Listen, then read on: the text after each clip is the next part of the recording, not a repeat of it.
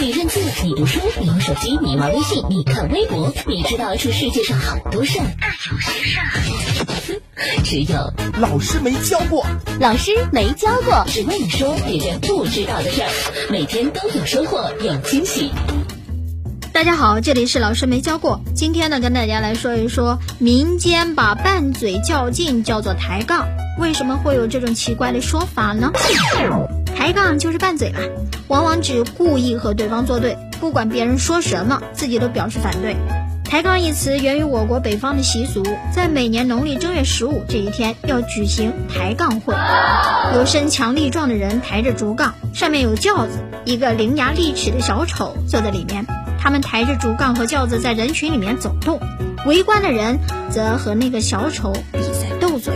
抬杠的习俗由来已久，从起源的角度来看。人和轿子里的小丑拌嘴，显然不是为了一个理字，而是为了取乐，还有意找茬的意味。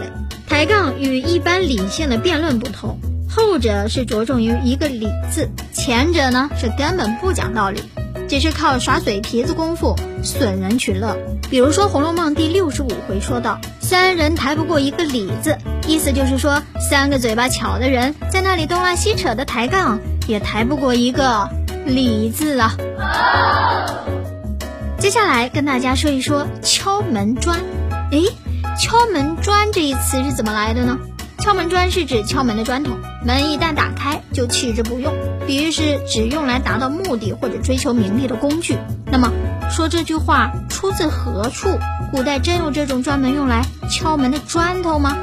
敲门砖这一词是出自明代西湖居士《春游》，书中记载。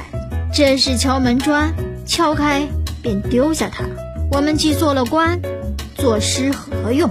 但是你知道吗？最早还有一种说法是敲门瓦砾之说，讲的就是宋代的曾敏和苏东坡的故事。到明清的时候，科举制度更加僵化了，八股成文，很多学子呢学习八股不过是为了升官发财，所以敲门砖一说非常的盛行。由于八股盛行，有些学子就准备好几篇范文，到了考试的时候拼凑一下就可以命中了。如果还是没有考中，那就是撞太岁了，自认倒霉呗。考中了便是敲门砖。所以鲁迅曾经说道：“清朝人称八股为敲门砖，因为得到功名就如打开了门，这砖嘛就没用了。”这里是老师没教过，我是糖糖，感谢收听，下个时段我们再见。